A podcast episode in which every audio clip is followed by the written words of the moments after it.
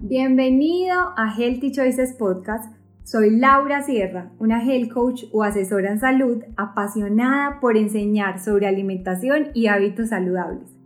Aquí aprendemos juntos, aclaramos conceptos y resolvemos las preguntas más frecuentes alrededor de nuestro bienestar. Hablamos sobre nutrición, actividad física, crecimiento personal, espiritual, cómo sentirnos mejor en nuestro trabajo y todos esos temas que nos ayudan a vivir más saludables, con menos estrés y felices. Te vas a dar cuenta que el bienestar es más que solo comer bien y hacer ejercicio. Hola a todos, bienvenidos a un nuevo episodio de Healthy Choices Podcast. Hoy vamos a estar hablando de cómo ir transitando al vegetarianismo siendo deportista con una invitada muy especial que ha sido compañera mía de equipo, de correr, de este estilo de vida, y es Amalia Mejía, o como muchos la conocen, Amalia It. Ella eh, desde pequeña le ha gustado el ejercicio, practicó y jugó golf por muchos años y hasta fue becada eh, gracias a este deporte en Estados Unidos, donde estudió mercadeo y diseño gráfico, que aún hoy lo ejerce y es, y es su profesión, pero paralelamente eh, es una gran deportista desde hace más de ocho años eh, ha venido, digamos, realizando carreras, entrenando fuerte en atletismo, ya está apuntándose a un Ironman, entonces eh, ha construido esto de verdad un estilo de vida y ella es la creadora de Amalia Eats, una comunidad en Instagram con casi 60 mil seguidores, donde comparte sus recetas deliciosas, comparte su estilo de vida, ejercicios, tips. Entonces, bueno, hoy está aquí con nosotros para compartir, digamos, cómo ha sido este proceso eh, y este estilo de vida que ella eh, comparte. Ama, bienvenida y gracias por aceptar la invitación al podcast. No, Lauri, mil gracias. Gracias a ti por la invitación, por, por esa introducción. Creo que resumes mucho eh, lo que lo que soy yo y estoy muy contenta de estar aquí para poder hablar de este tema que sé que a las dos nos apasiona mucho en profundidad. Súper. Cuéntanos, Ama, un poquito de tu historia. O sea, ahí ya dije, tú sé que estuviste en Estados Unidos gracias al golf, pero ¿cómo ha sido tu relación como con el bienestar en tu vida?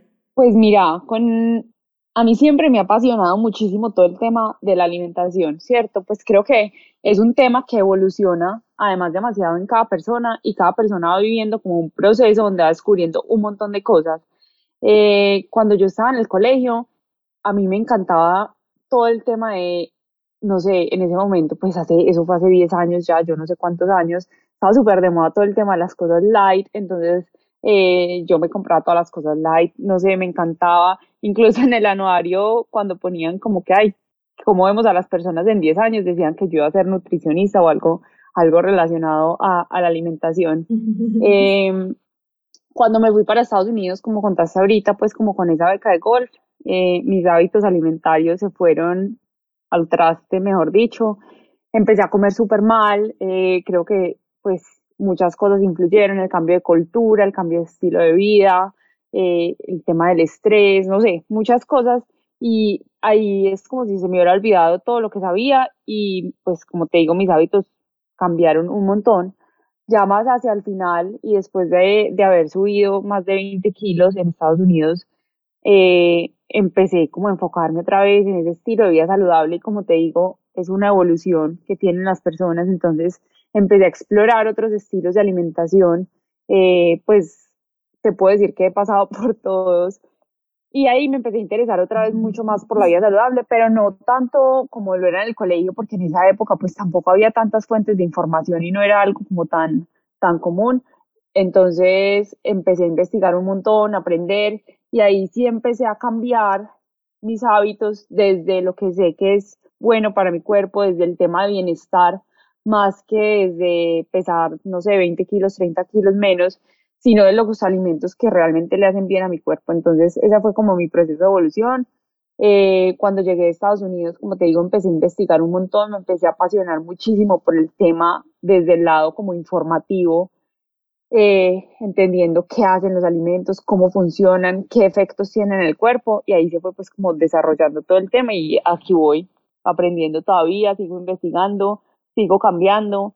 Eh, algo que yo he dicho mucho en mi Instagram es que es difícil tener una comunidad tan grande y uno cambiar de opinión, porque uno pues cuando habla, habla de lo que realmente cree y es difícil para la gente entender que uno cambió de opinión sobre, por ejemplo, un estilo de alimentación, ¿cierto?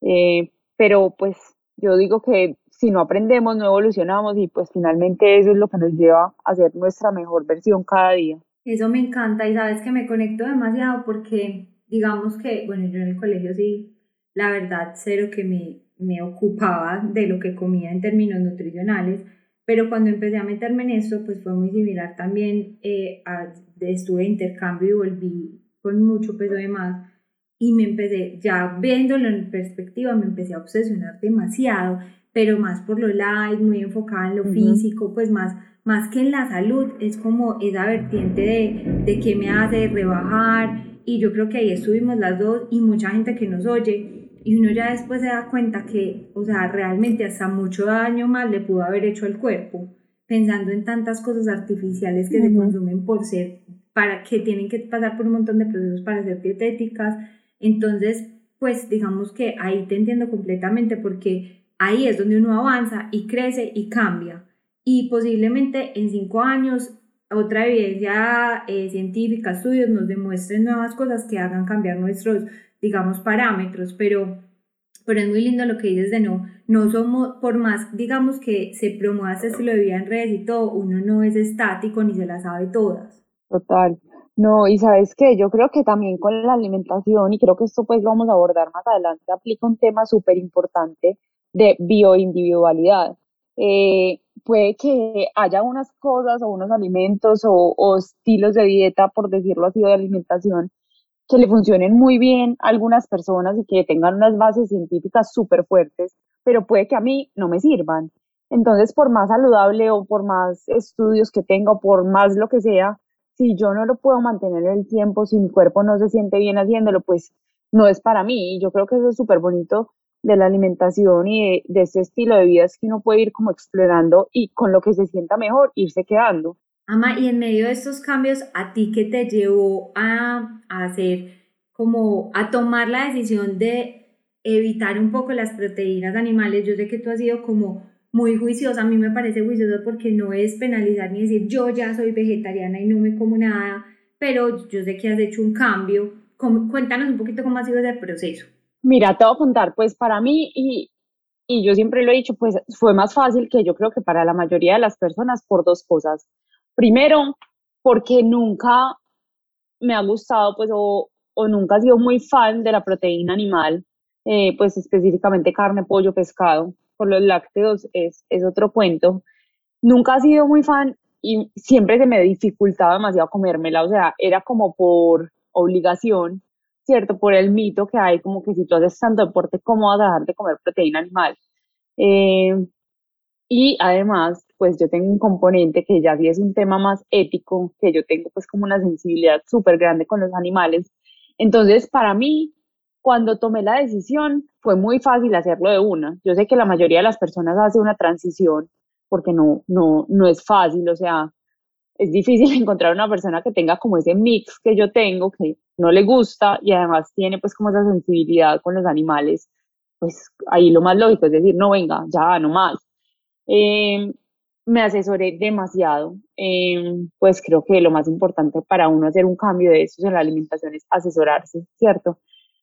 Eh, y me dijeron, pues, como que me asesoré con varias personas, con muchos profesionales, incluso algunos que promueven el estilo de alimentación basado en plantas, que son deportistas de alto rendimiento, y me dijeron, no, es que sí es posible, o sea, tú puedes seguir haciendo tu ejercicio, todo, y te alimentas, pues, en su mayoría de plantas, está bien, y no te va a pasar nada, simplemente tienes que ser, pues, muy juiciosa y muy responsable. Entonces, realmente para mí la transición fue súper fácil, Lauri eh, fue de una, o sea, fue de un día para otro. Dije, listo, nomás, ya, o sea, lo decidí, esto es lo que yo quiero, esto es lo que me gusta, lo empecé a hacer y desde ese día aquí voy.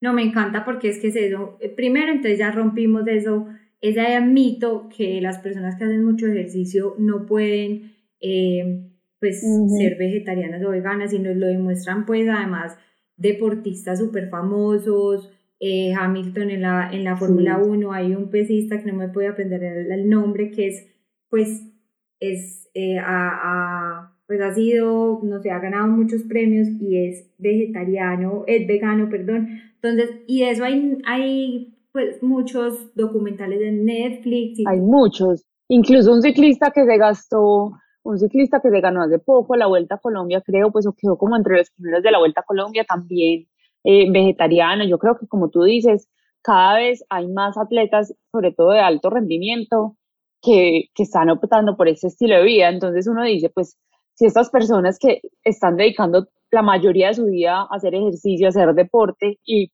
su cuerpo lo soporta y lo puede hacer, ¿por qué yo no? Si yo lo hago a un nivel mucho menor. Claro, no, me encanta. Bueno, ¿y has visto cambios, digamos, en tu desempeño deportivo desde que empezaste a hacer esos cambios de alimentación?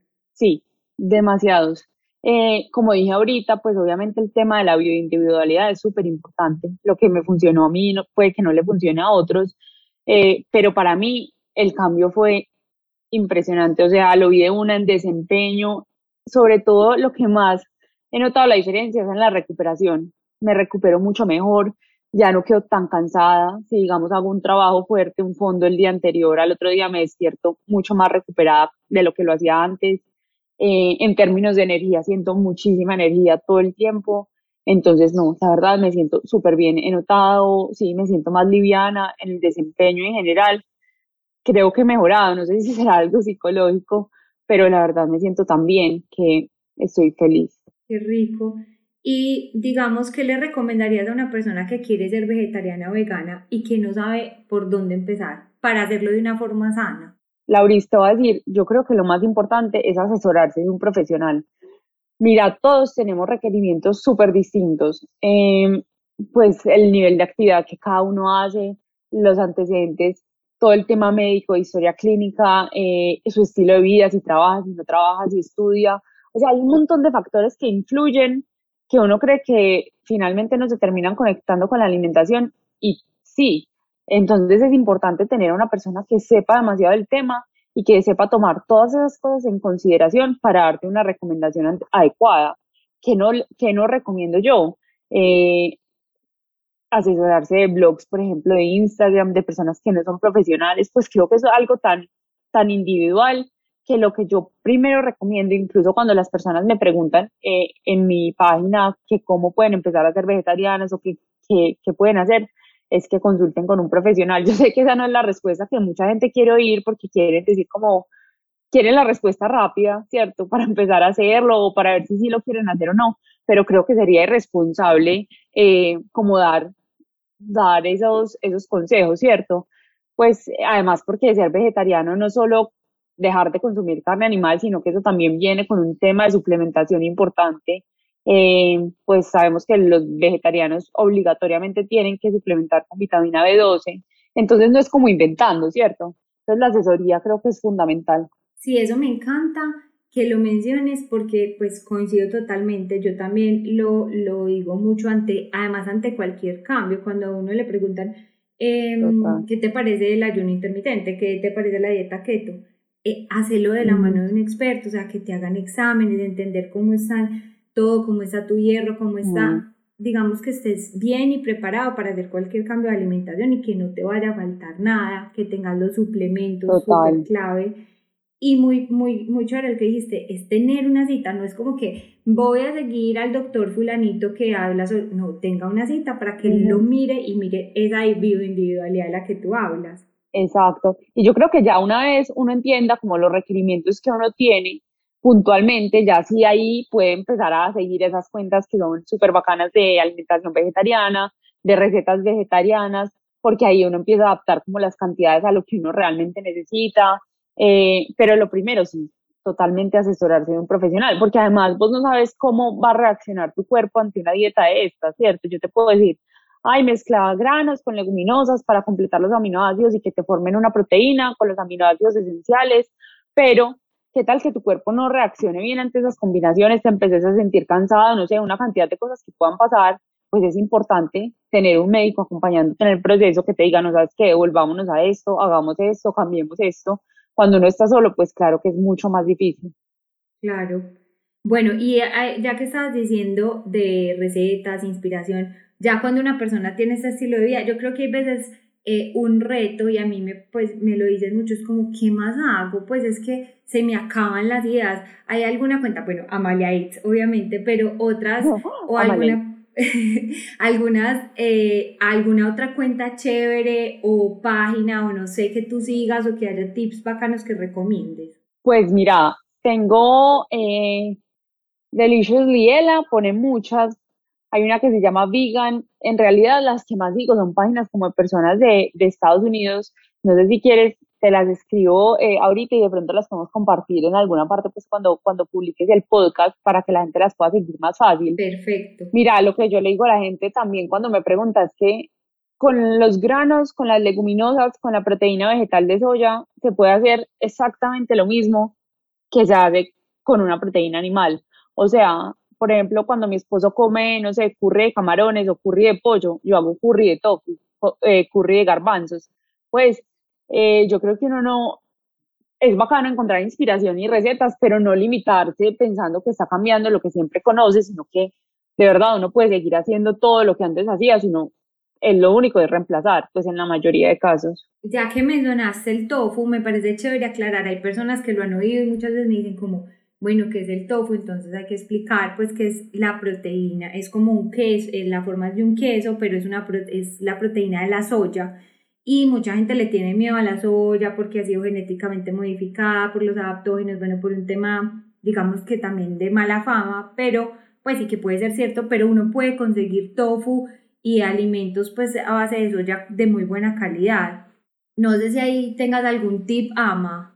Sí, pues mira, cuando yo compro tofu, que es realmente como lo poco de soya que compro, eh, siempre me fijo que tenga un sello de non-GMO, pues que no es genéticamente modificado y trato de que sea orgánico. Eh, obviamente, pues esto aumenta un poco el precio, eh, pues, pero creo que vale la pena como de pronto hacer como la inversión extra, porque eso sí garantiza que sea una soya como de mejor proveniencia, como de mejor calidad, ¿cierto? Que totalmente lo que tú dices, pues una soya genéticamente modificada puede alterar las hormonas. Igual, eso yo creo que es en un consumo muy grande y me devuelvo a lo que estábamos hablando al principio, Lauris, que también hay que encontrar como ese balance. Uno a veces se vuelve demasiado estricto, eh, que todo tiene que ser orgánico, todo tiene que ser no genéticamente modificado, eh, un montón de cosas, pues si realmente yo creo que si uno se come algo de vez en cuando que no es orgánico o no es genéticamente modificado, en este caso pues que estamos hablando del tofu, pues tampoco es que le vaya a pasar algo, pues lo digo desde, desde lo que yo creo. No, no tengo la evidencia científica, pero pues eh, es como yo creo y como lo trato de vivir, pues, porque si no eso se vuelve una esclavitud y empiezan a salir las excusas para no tener un estilo de vida saludable. No compro tofu porque es muy caro, eh, no compro tal cosa, pues es buscar cómo, cómo lograr ese equilibrio y ese balance. No, total, y es que, por ejemplo, ¿qué gana uno, digamos, comiendo supremamente limpio?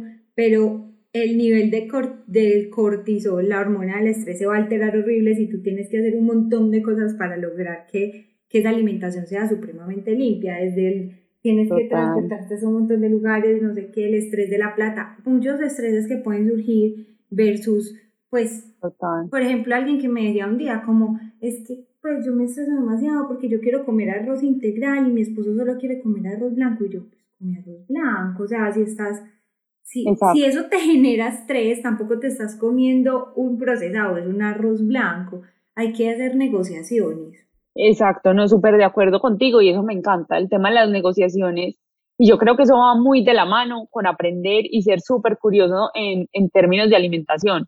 Pues digamos, yo tengo unas cosas que yo sé que no son negociables, ¿cierto? En mi alimentación, pero tengo otras que yo digo, no pasa nada. O sea, por ejemplo, aquí que hablamos de arroz integral y arroz blanco, pues no me voy a meter como en el detalle, pero la diferencia pues la diferencia es en fibra y tampoco pues es la, la gran cosa y mucha gente se estresa horrible porque no arroz blanco, estás, tú comes arroz blanco, sí, yo como arroz blanco cuando no tengo integral o cuando quiero blanco, pues creo que, pero eso va muy de la mano con lo que te digo de uno también por verse como más curioso y saber qué hacen los alimentos, cuál es la diferencia, digamos, no sé, de un pan integral con un pan blanco, de saber cómo, qué, qué es mejor que esto y por qué, si sí vale la pena, y eso es muy de cada persona, que cada persona pueda tener las herramientas para empezar a tomar esas decisiones que le van a facilitar tener ese estilo de vida saludable y no vivir en ese estrés constante que finalmente hasta ya se volvió una enfermedad, no me acuerdo cómo se llama, creo que es la ortorexia. Ortorexia. Ortorexia, exacto.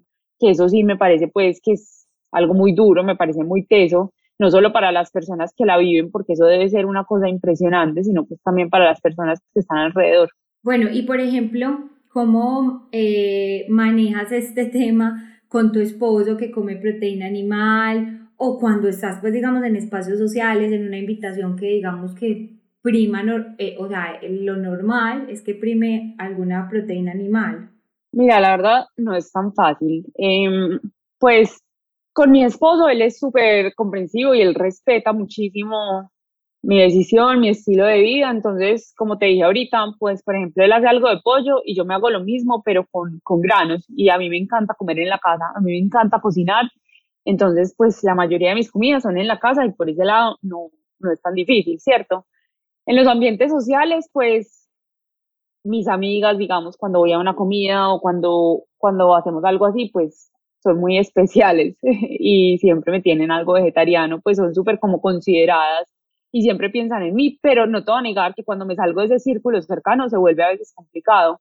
Hace poquito estuvimos en Cartagena y en ningún restaurante había platos vegetarianos, platos fuertes me refiero, o sea, en todas partes tuve que comer entradas.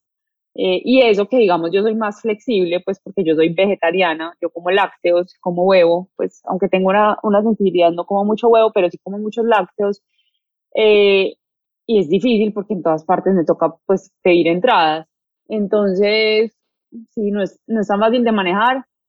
Si sé que voy a un restaurante, por ejemplo, que no, no tiene opciones vegetarianas o las opciones vegetarianas son algo demasiado chiquito que de pronto no, no, no me está provocando mucho, pues trato de comer antes de salir y como a una entradita en el restaurante, pues hay que, hay que manejarlo, pero definitivamente yo creo que esa es la parte más complicada, la parte social. Eh, no es tan fácil. Sí, yo creo que también es de quitarle un poco, pues me atrevo a decirlo, sí, porque yo no soy vegetariana, pero sí me creo que es quitarle un poco la pena. Hay veces uno como pues cuando se puede llevar sus cosas, como que, no sé, mm, a mí me pasa, mi suegra es vegetariana y ella hay veces, no sé, si va para una finca, por ejemplo, ella lleva sus cosas como para no molestar, pues y que la gente esté tranquila, como, ay, tú sí vas a comer eso, qué pena, qué quieres, no, tranquila, yo tengo lo mío, pues digo yo. Sí, no, sabes que totalmente así soy yo, pues yo sé que yo trato de poner el menos problema posible, por decirlo así, pues yo me trato de llevar mis cositas cuando puedo, digamos, cuando hay una opción en restaurante, no sé, unas pastas con, yo no sé qué, tocineta, ay, me le quitas la tocineta, porfa, pues uno trata de buscar cómo irse metiendo por los laditos y afortunadamente mi esposo se queja de esto porque me dice que yo como muy simple, pero afortunadamente para mí yo como muy simple, entonces muchas veces te digo, yo con una lata de garbanzos me defiendo demasiado fácil, o sea, una lata de garbanzos y me los como. Entonces, para mí, pues cuando es como paseo y eso no es tan complicado realmente, es más como en temas de salidas, porque yo creo que no hay, no hay tantas opciones todavía. Bueno, entonces cambiando un poco de tema, tú trabajas tiempo completo, haces ejercicio, tienes pues tu vida familiar, en pareja, social, eh, Amalia Eats, que es un proyecto pues súper exitoso, ¿cómo haces para balancear todo eso?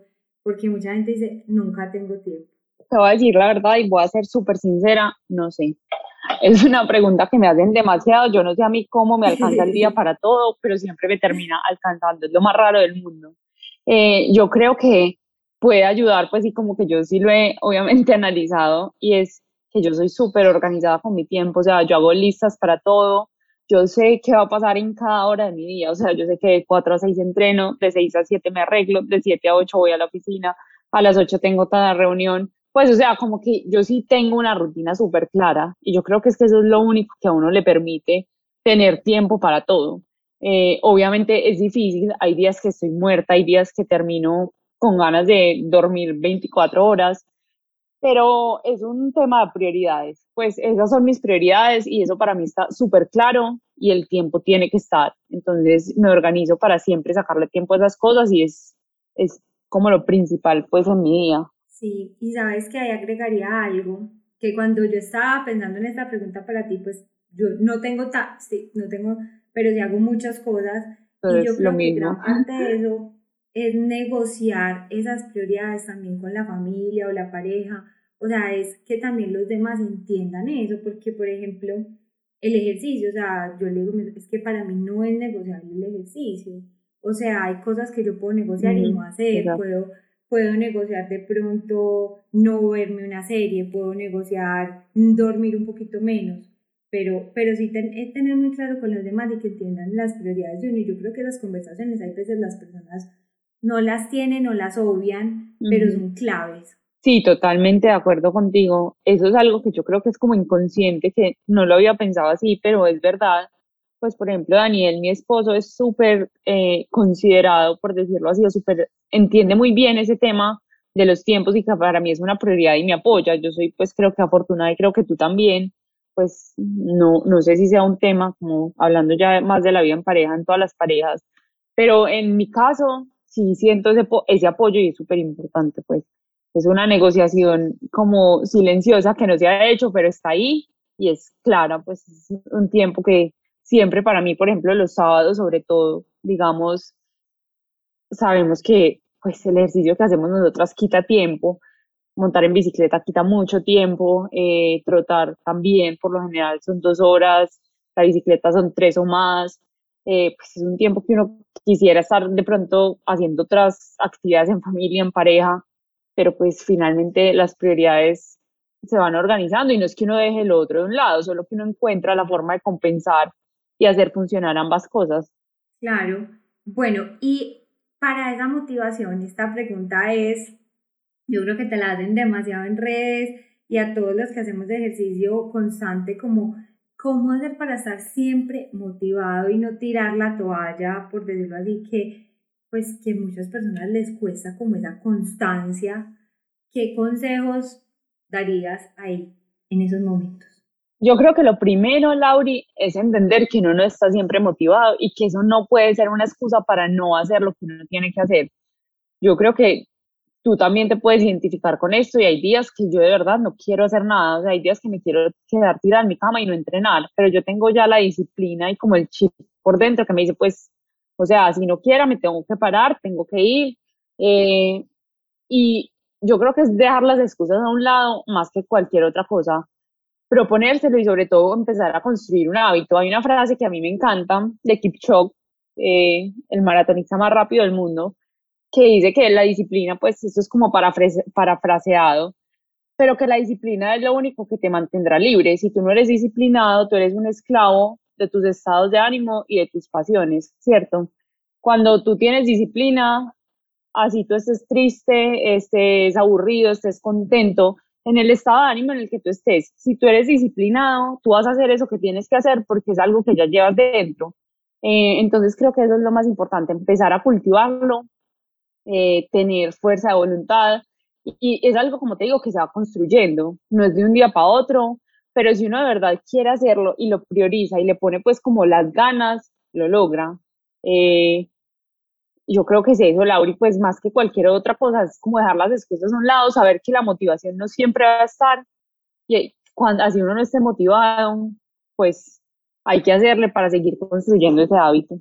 Sí, yo creo que sirve mucho, ahí para complementarte, pensar, pues si yo lo trato de hacer, es pensar en ese sentimiento después de, de hacer ejercicio, o sea, como que mi día va a ser mucho mejor si yo me paro ya y hago ejercicio versus si no. Pues voy a estar con más energía, me voy a sentir bien mentalmente porque pues esa satisfacción de haber hecho ejercicio, entonces también es pensar en mm. eso como más allá. Hay una, hay una corredora Ah, bueno, dale.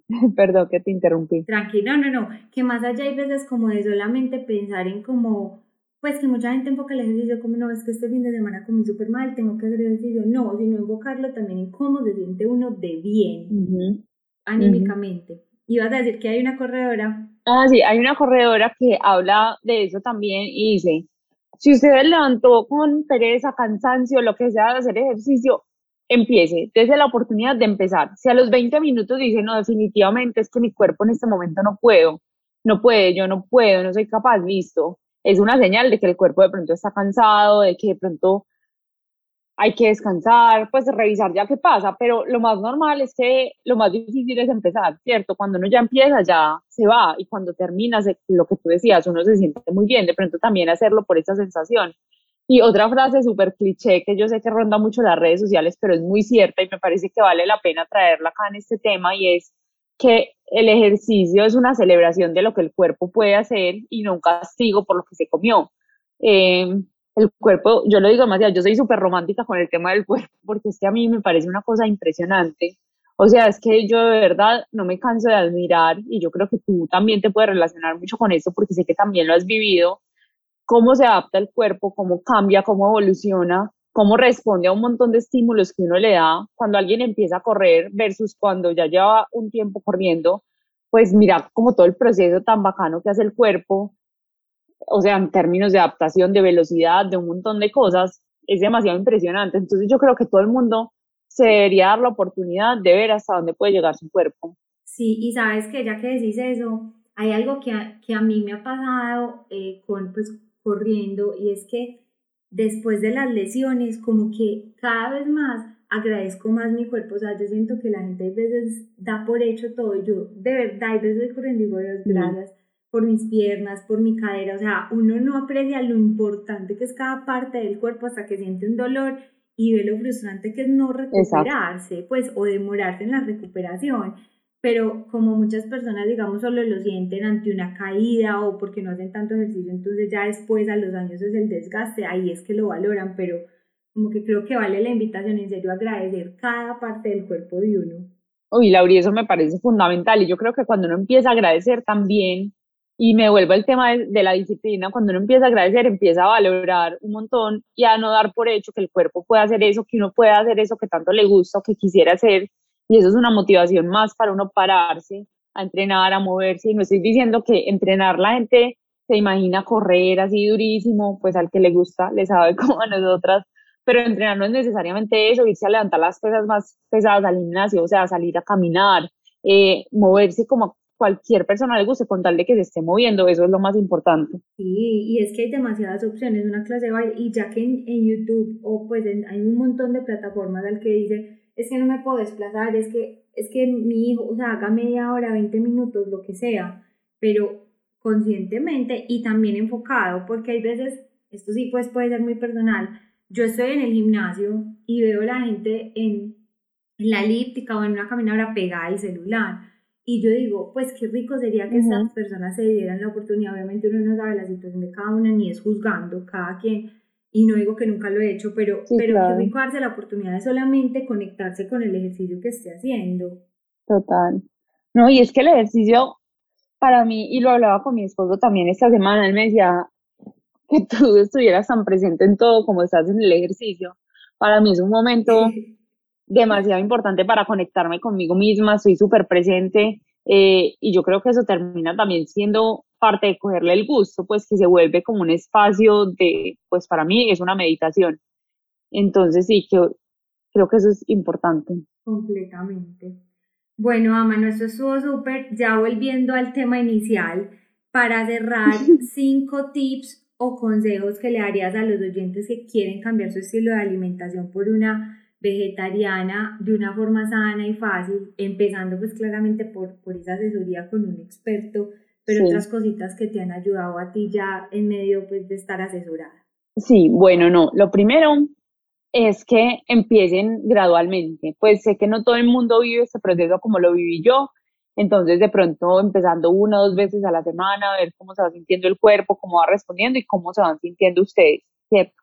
El segundo, ver eh, cómo pueden ir encontrando la forma de vegetarianizar esas recetas que tanto les gustan. Eh, como les contaba, pues no sé, eh, les gusta preparar el pollo, por ejemplo, intenten hacer unos garbanzos, unas lentejas. Lo tercero es que sean pacientes con ustedes mismos y no se tiren muy duro. eso es un proceso y como en todos los procesos hay subidas, hay bajadas y finalmente nadie, nadie es perfecto y nadie logra todo a la primera vez. Entonces, ensayar, ensayar, ver cómo se van sintiendo. El cuarto, que respeten demasiado su cuerpo. Si ustedes quieren hacerlo, pero sienten que definitivamente no es algo para ustedes, que no les funciona, yo creo que lo peor que uno puede hacer es forzar el cuerpo. Eh, respeten y, y, sepan escucharlo, las señales que les esté dando, si se sienten bien, lo máximo, maravilloso. Si definitivamente no es, pues entiendan eh, esa señal. Y por último, que disfruten demasiado el proceso, que aprendan, que se las oyen, como se dice por ahí popularmente, pues la verdad creo que es un estilo de vida pues súper, súper, como digo, pues es interesante porque uno va aprendiendo un montón de cosas, va entendiendo muchísimas cosas que no solo se queden con lo que les dicen o con lo que ven en redes sociales, sino que también hay muchas fuentes de información muy, muy bacanas. Y como le estábamos diciendo al principio, el tema de la alimentación y de las preferencias de alimentación de las personas es pues súper personal y además es algo que evoluciona constantemente. Entonces, que nota que se den la oportunidad de, de vivir ese proceso. Creo que sería eso. No, excelente, súper. Estos, estos consejos están de verdad muy valiosos para el que quiera arrancar. Ama, muchísimas gracias por estar aquí en este episodio. Em, a las que quieran conocer más sobre Amalia, ella está en Instagram como amalia, arroba eh, tienen contenido súper chévere. Em, y bueno, nada, espero tenerte después en otro episodio como invitada de nuevo. Yo feliz, a mí, a mí me encanta hablar por aquí, listo. Mil gracias, Lauri. Eh, espero que les haya servido mucho y como les digo, Lauri, pues estoy súper disponible para responder o entender eh, cómo les puedo ayudar en lo que necesiten. Gracias por llegar hasta el final de este episodio. Espero que lo hayas disfrutado, hayas aprendido y tengas algunas ideas que puedas poner en práctica en tu día a día. Si aún no me sigues en Instagram, me puedes encontrar como arroba healthy by Laura. Me encanta que me dejes ahí tus comentarios y que me cuentes qué temas te gustaría oír en el podcast o a quién te gustaría tener como invitado. Chao, chao.